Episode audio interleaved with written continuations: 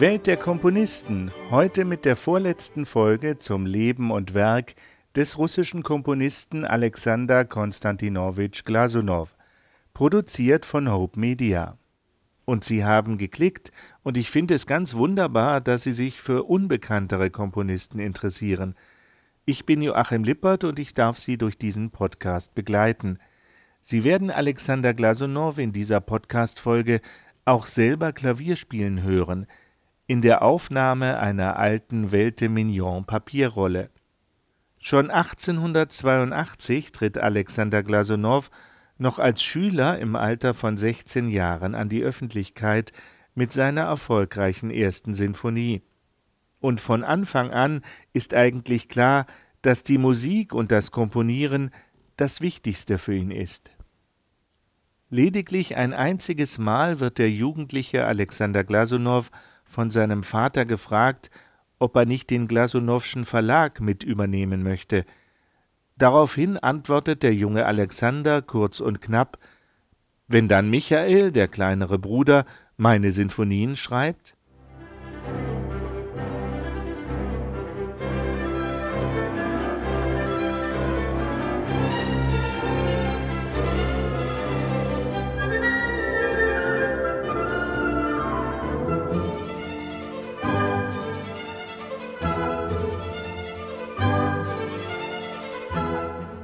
Mit knapp 40 wird Alexander Glasunow dann Direktor des Petersburger Konservatoriums. Glasunow blieb der alten Art treu, nach den Gesetzmäßigkeiten einer Sinfonie zu komponieren. Er verwendete sein thematisches Material formvollendet und kunstvoll. Deswegen wurde er auch manchmal der russische Brahms genannt. Als Alexander Glasunow 40 Jahre alt ist, vollendet er seine achte Sinfonie. Er hatte die Sinfonie schon im Winter 1903 geplant und im Herbst 1906 fertiggestellt. Glasunows Achte hat einen komplizierten musikalischen Inhalt.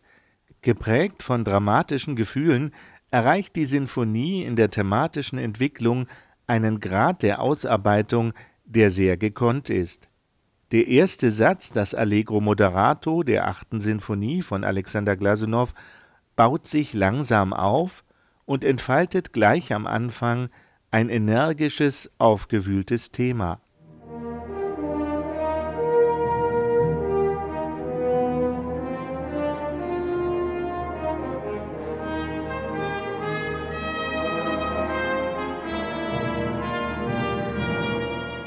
Eine vorwärtsstrebende Melodie, die sich als durchsetzungskräftig erweist.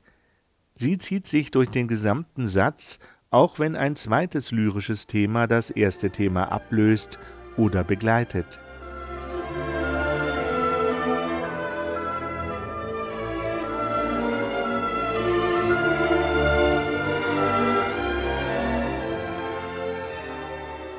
Die strenge Musik des zweiten Satzes ist durchdrungen von tragischem Pathos. Der zweite Satz gehört zu den dunkelsten Kompositionen in Glasunows Werk.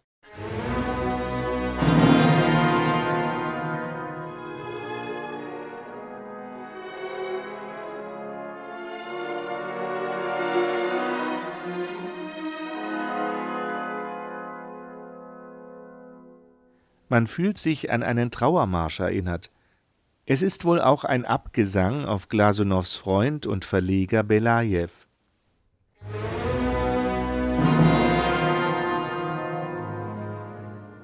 Die Einleitungstakte werden wiederholt, wie bedrohliche Vorboten, die Stimme des Schicksals.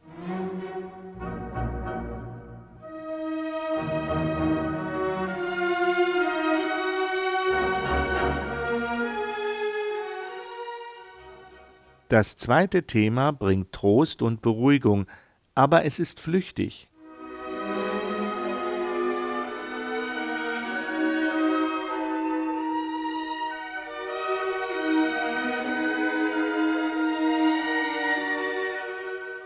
Und das Schicksalsmotiv taucht wieder auf.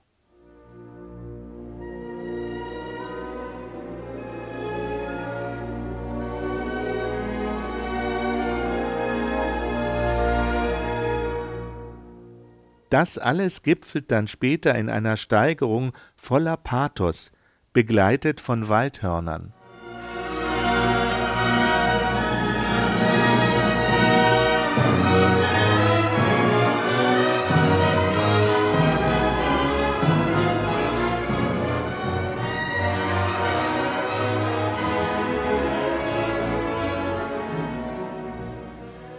Bis das Thema am Ende des zweiten Satzes dann ausklingt.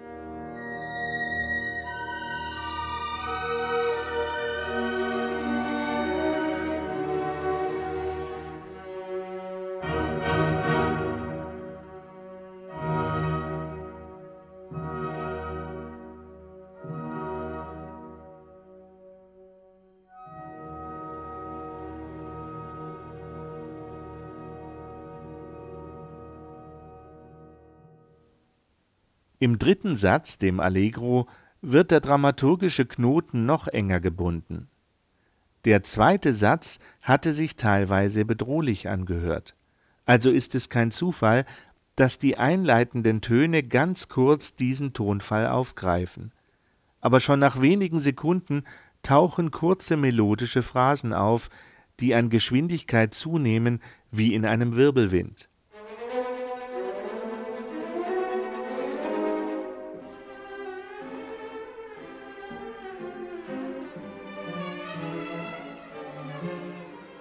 Das Scherzo hat neben heiteren Klängen auch düstere Töne, wie ein Reigen von düsteren, bedrohlichen Schatten, die einen Menschen umzingeln, der eine schwierige Zeit hat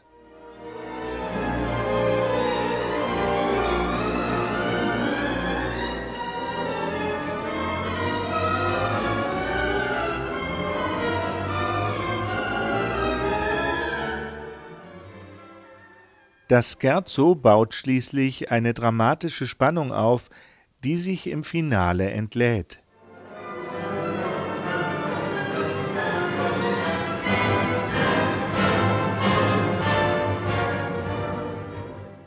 Das Finale, der vierte Satz von Alexander Glasunows achter Sinfonie, beginnt mit einer feierlichen choralartigen Melodie.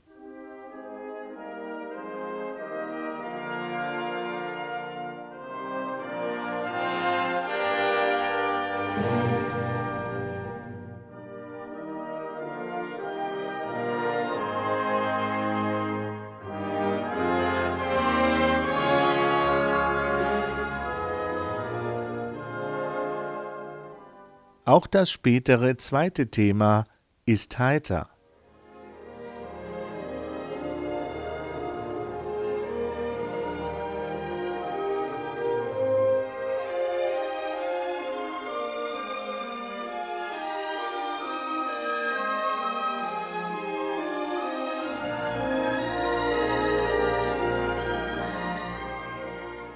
Im Klang wirkt das Finale wie eine Vorausschau auf Gustav Mahler und auf Max Reger.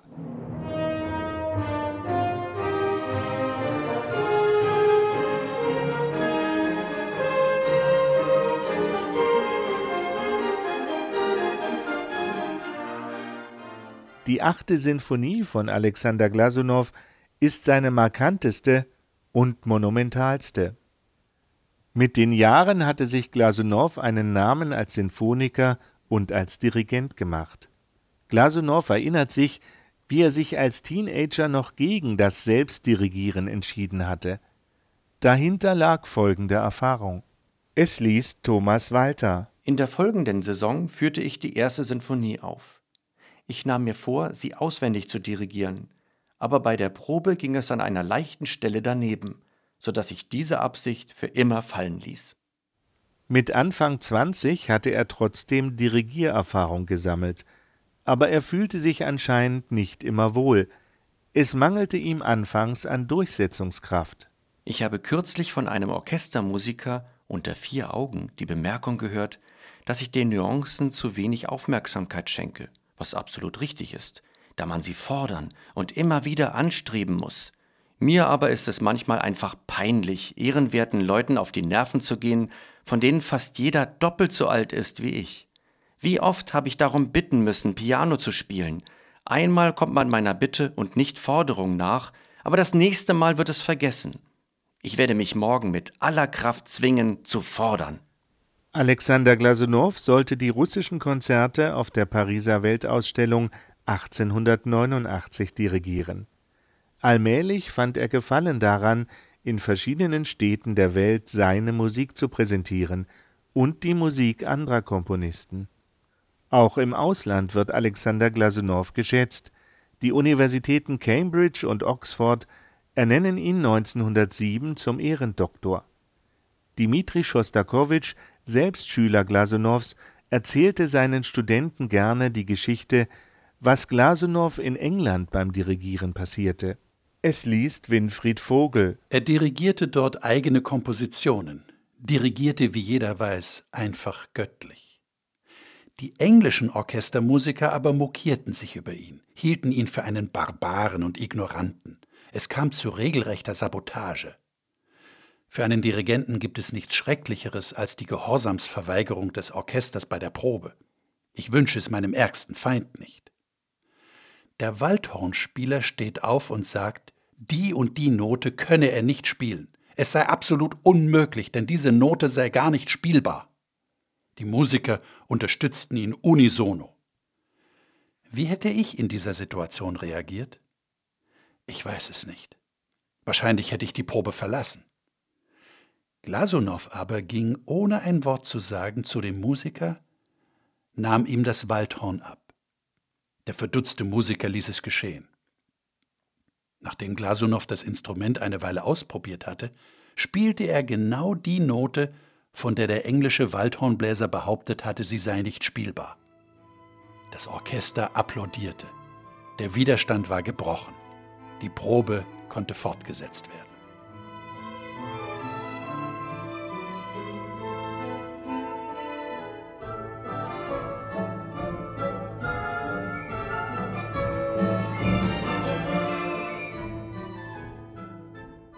Was für eine Geschichte und welche Durchsetzungskraft hatte Glasunow entwickelt. Aufgrund seines besonderen Talentes war Alexander Glasunow in der Lage, fast jedes Musikinstrument zu spielen. Schon bald hatte er Englisch gelernt, wenn er auch seine Fremdsprachenkenntnisse unterschiedlich einschätzte. Mit dem Studium des Englischen begann ich im Alter von 20 Jahren, während ich das Französische und Deutsche seit meiner Kindheit kenne. Noch eine Anmerkung zu der Musik, die wir vorhin gehört haben. Das war die finnische Fantasie. 1909 komponierte Alexander Glasunow diese sinfonische Dichtung in Helsinki.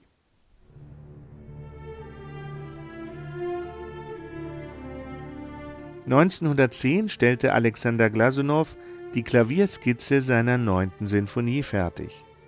Von der neunten Sinfonie liegt nur ein Fragment des ersten Satzes vor instrumentiert und arrangiert für Klavier zu vier Händen von dem Dirigenten und Komponisten Gavril Judin.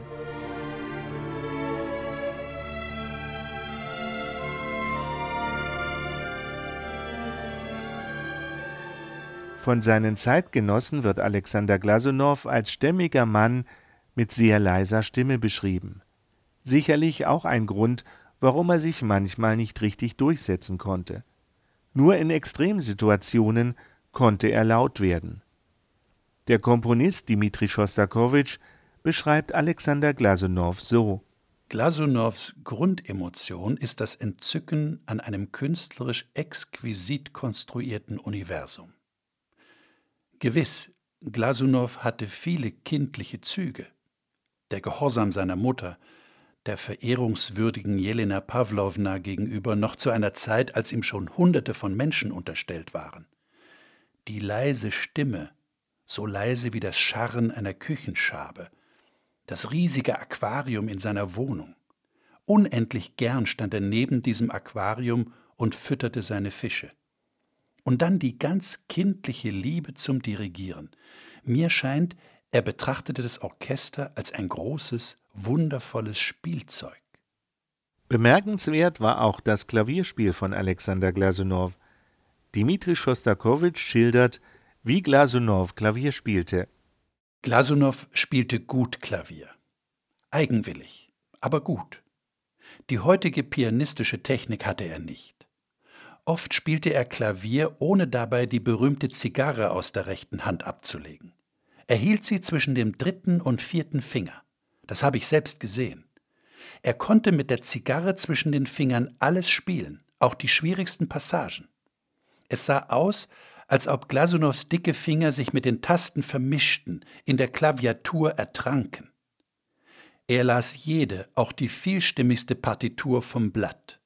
Es klang wie das Spiel eines ausgezeichneten Orchesters.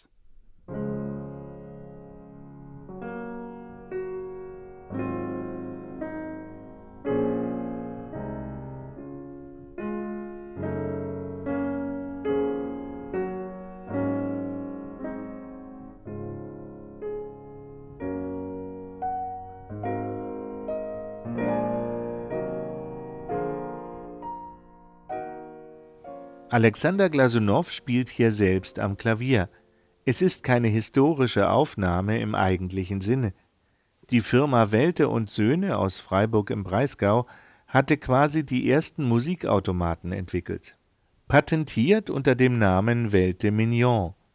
Das Spiel des Pianisten wurde quasi konserviert, indem das Tastenspiel in eine durchlaufende Papierrolle gestanzt wurde. Dabei wurde die individuelle Spielweise des Künstlers mit aufgezeichnet. Danach war es möglich, die Aufnahme auf einem Welte-Mignon-Klavier wieder abzuspielen. Der Mechanismus, ein sogenannter Vorsetzer, wurde bei der Wiedergabe über die Tastatur gestellt. Der Vorsetzer war entwickelt worden für Klaviere, aber auch für Konzertflügel. Die Welte-Mignon-Aufnahmen, die ich Ihnen vorstelle, stammen von einem Steinway-Flügel 1911 machte Alexander Glasunow selbst Welte-Mignon-Aufnahmen. Am 3. Mai 1911 äußert sich Alexander Glasunow über seine Welte-Mignon-Aufnahmen. Nachdem ich mehrmals mit steigendem Interesse die Wiedergabe des Welte-Mignon gehört habe, muss ich zugeben, dass sogar Personen, die nicht professionelle Musiker sind, einzelne besonders charakteristische Pianisten in der Reproduktion des Welte-Mignon erkennen. Ich füge noch hinzu, dass ich bei der ersten Demonstration mittels meiner Weltemignon-Aufnahme den Eindruck gewann, dass dieses Instrument mein Spiel nicht nur künstlerisch vollendet, sondern auch mit derselben Nervosität wiedergibt, die ich bei dem Vortrag meiner Komposition für das Weltemignon empfand.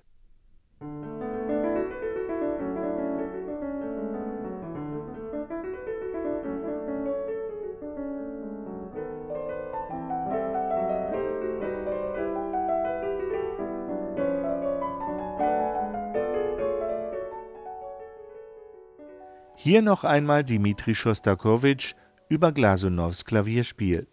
Wenn Glasunow etwas am Klavier demonstrierte, betonte er gern die Begleitstimmen, Chromatismen, die absteigenden und aufsteigenden Läufe. Das gab dem Spiel Fülle und Lebendigkeit. Ich glaube, das ist eines der großen Geheimnisse des Klavierspiels. Ein Pianist, der damit umzugehen weiß, steht an der Schwelle großer Erfolge.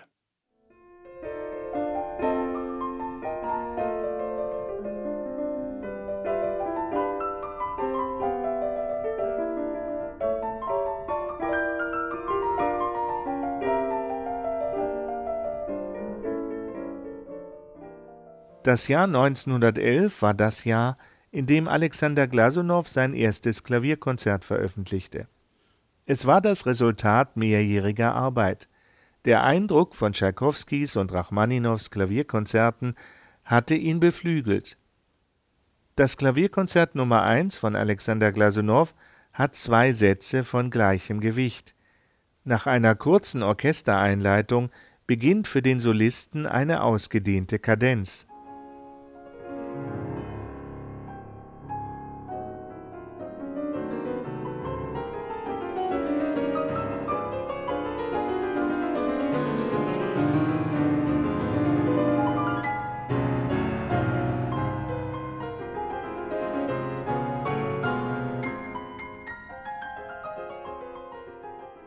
Das Orchester setzt dann wieder ein, aber es ist das Klavier, das Themen präsentiert, die zur Orchesterbegleitung im Kontrast stehen.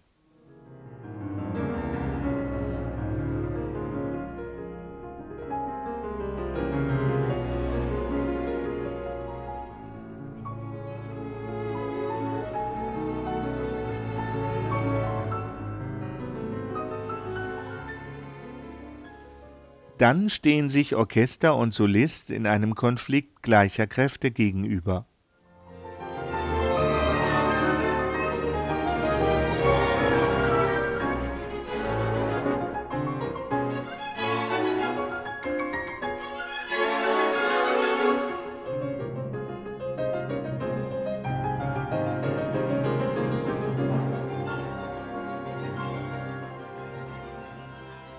Der zweite Satz stellt ein Thema vor und präsentiert neun Variationen. Hier das Thema.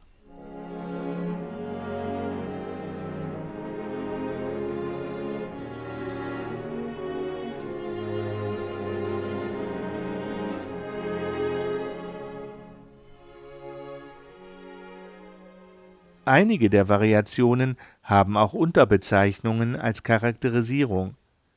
Die zweite Variation zeigt sich chromatisch.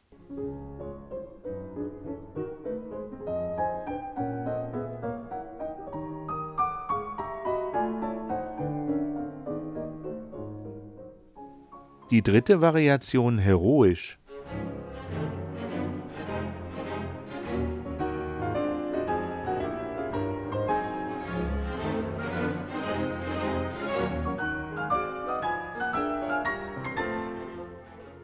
Die siebte Variation als polnischer Tanz, als Mazurka.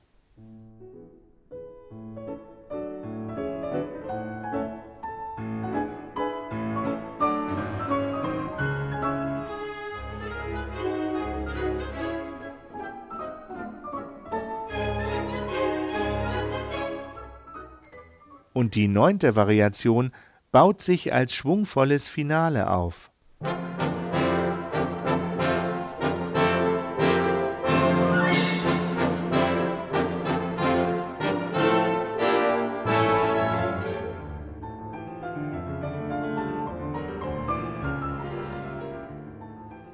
Im Jahr 1912 hat Alexander Glasunow seine finnischen Skizzen fertiggestellt. Eine sinfonische Dichtung, die in seinem ersten Satz die finnische Nationaldichtung Kalevala abbildet. Die zweite finnische Skizze, der zweite Satz, wirkt wie eine feierliche Prozession, geführt von einem einfachen Thema.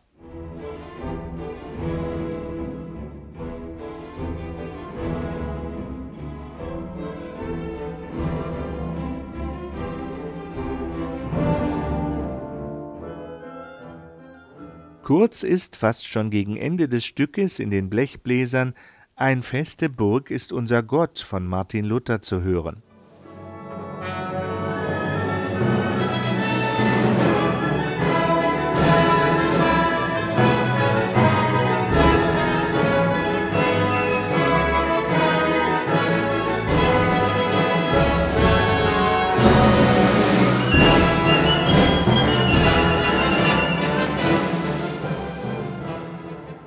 Das Thema wird schnell ersetzt durch das vorherige Marschmotiv, taucht aber am Schluss noch einmal wesentlich zarter auf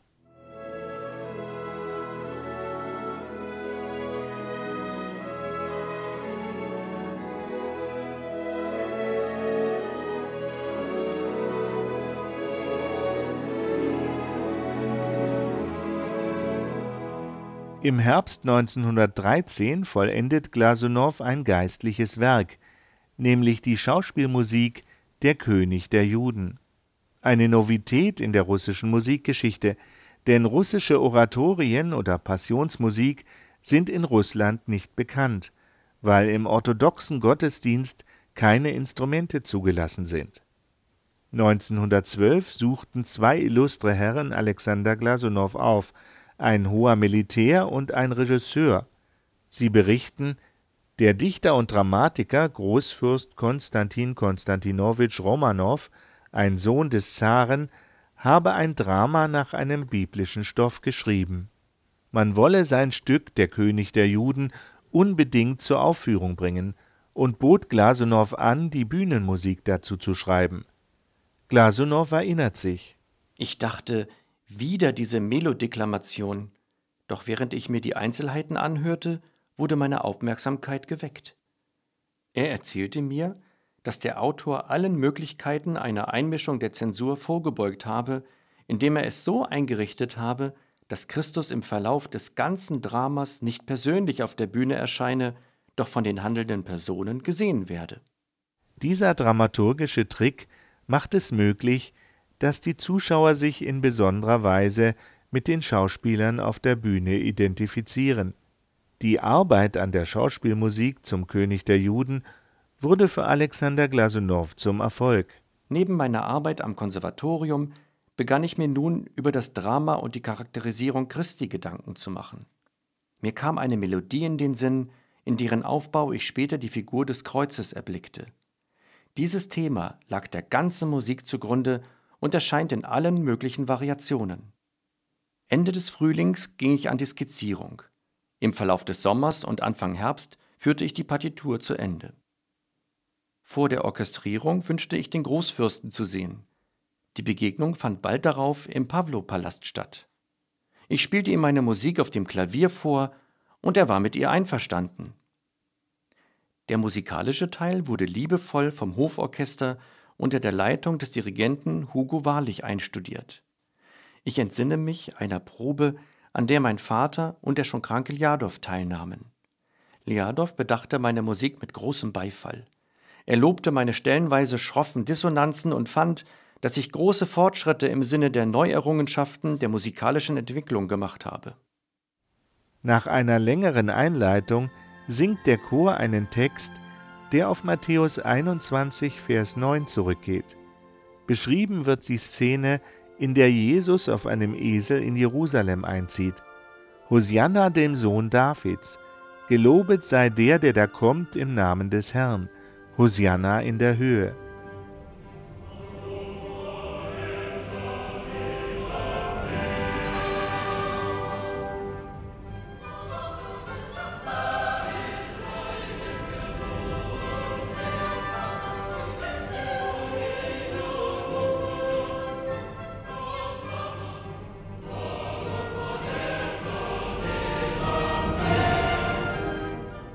Dem folgt das Lied der Jünger Jesu. O erhöre mich, Herr, Gott der Erlösung. Ich schrei meine Not zu dir, und warm ist das Flehen meines Herzens, immer und überall flehe ich zu dir.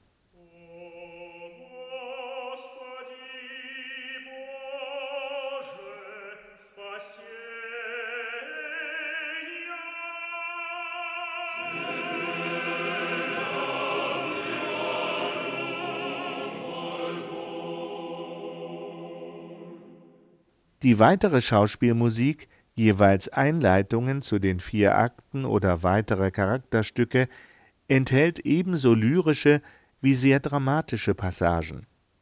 Am Schluss des Schauspiels erklingt der Psalm der Gläubigen. Er beginnt mit O preist den Herrn von den Höhen des Himmels und singt ihm unaufhörlich Lob.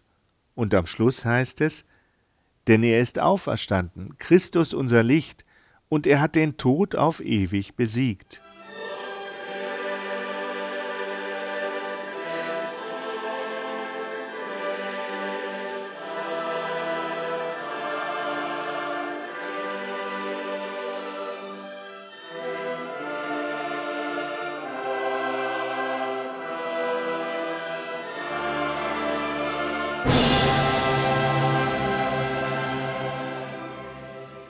Ein Kritiker meinte, das Stück König der Juden leide unter Mängeln. Andere Stellen wurden als nicht ungeschickt bezeichnet. Positiv bemerkte der Kritiker, man hat bei einigen Episoden nicht das Gefühl der Glasunowschen Überfrachtung und herben Dickflüssigkeit, so der Kritiker. Eine vernichtende Kritik mit wohlmeinendem Ende. Glasunow plagte der Gedanke, nicht mehr modern zu sein. Dmitri Schostakowitsch hatte, ohne es böse zu meinen, die Musik von Glasunow als altslawischer Schrank unter anderen Großstadtmöbeln bezeichnet. 1916 schrieb Alexander Glasunow das musikalische Gemälde Karelische Legende. Es ist ein Stück voller Klangfarben, das die Grenzregion zwischen Russland und Finnland beschreibt, mit idyllischen, aber auch dramatischen Elementen. Auch der finnische Komponist Sibelius, der im gleichen Jahr Geburtstag hat wie Glasunow, wurde von der karelischen Landschaft sehr beeinflusst.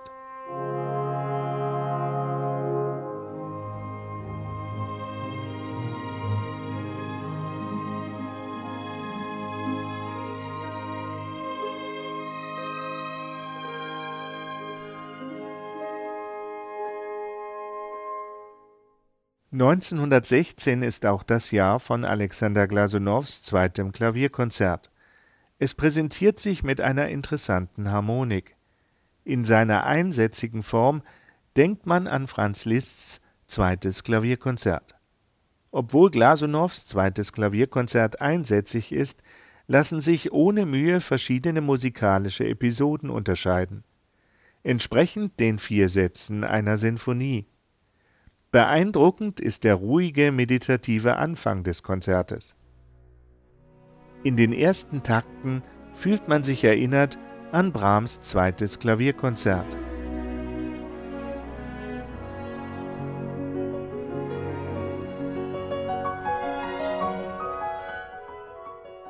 Später folgt eine Art Nocturne, wo das Klavier das Thema übernimmt.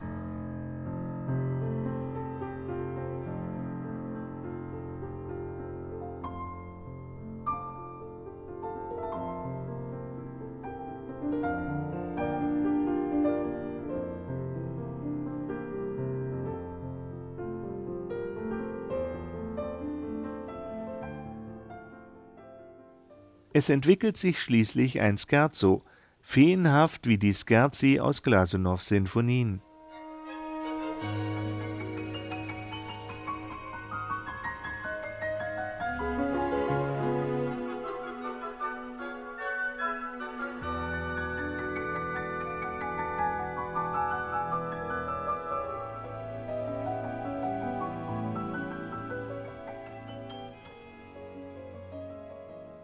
Und schließlich kommt das zweite Klavierkonzert in einem eindrucksvollen Finale zum Abschluss.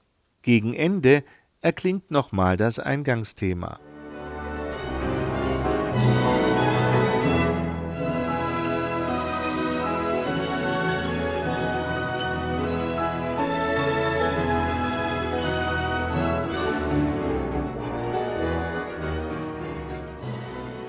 Sie hören die Welt der Komponisten mit Joachim Lippert, produziert von Hope Media.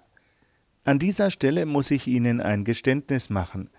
In der letzten Podcast-Folge hatte ich Ihnen versprochen, dass es in dieser Folge besonders um Glasunows Charaktereigenschaften geht. Da ich Ihnen aber keinen Podcast zumuten möchte, der über eine Stunde lang ist, habe ich mich dazu entschlossen, Ihnen erst in der nächsten Folge davon zu erzählen. Dann steigen wir direkt mit der russischen Revolution ein. Es geht über Glasunows späte Hochzeit und über sein Exil nach Paris. In dieser Podcast-Folge konnte ich Ihnen viel Musik präsentieren. Das nächste Mal gibt es dann wieder mehr persönliche Zitate und Geschichten. Es geht um Glasunows letzte Kompositionen und ich darf Ihnen endlich Glasunows Musik für Saxophon vorstellen und die Inspirationsgeschichte dahinter unter anderem eine erfolgreiche Reise Glasunows in die USA. Lassen Sie sich überraschen. Ich bedanke mich bei Ihnen fürs Anklicken, fürs Runterladen und Anhören. Alles Liebe für Sie rundherum, ganz persönlich. Tschüss bis dann, sagt Ihr Joachim Lippert.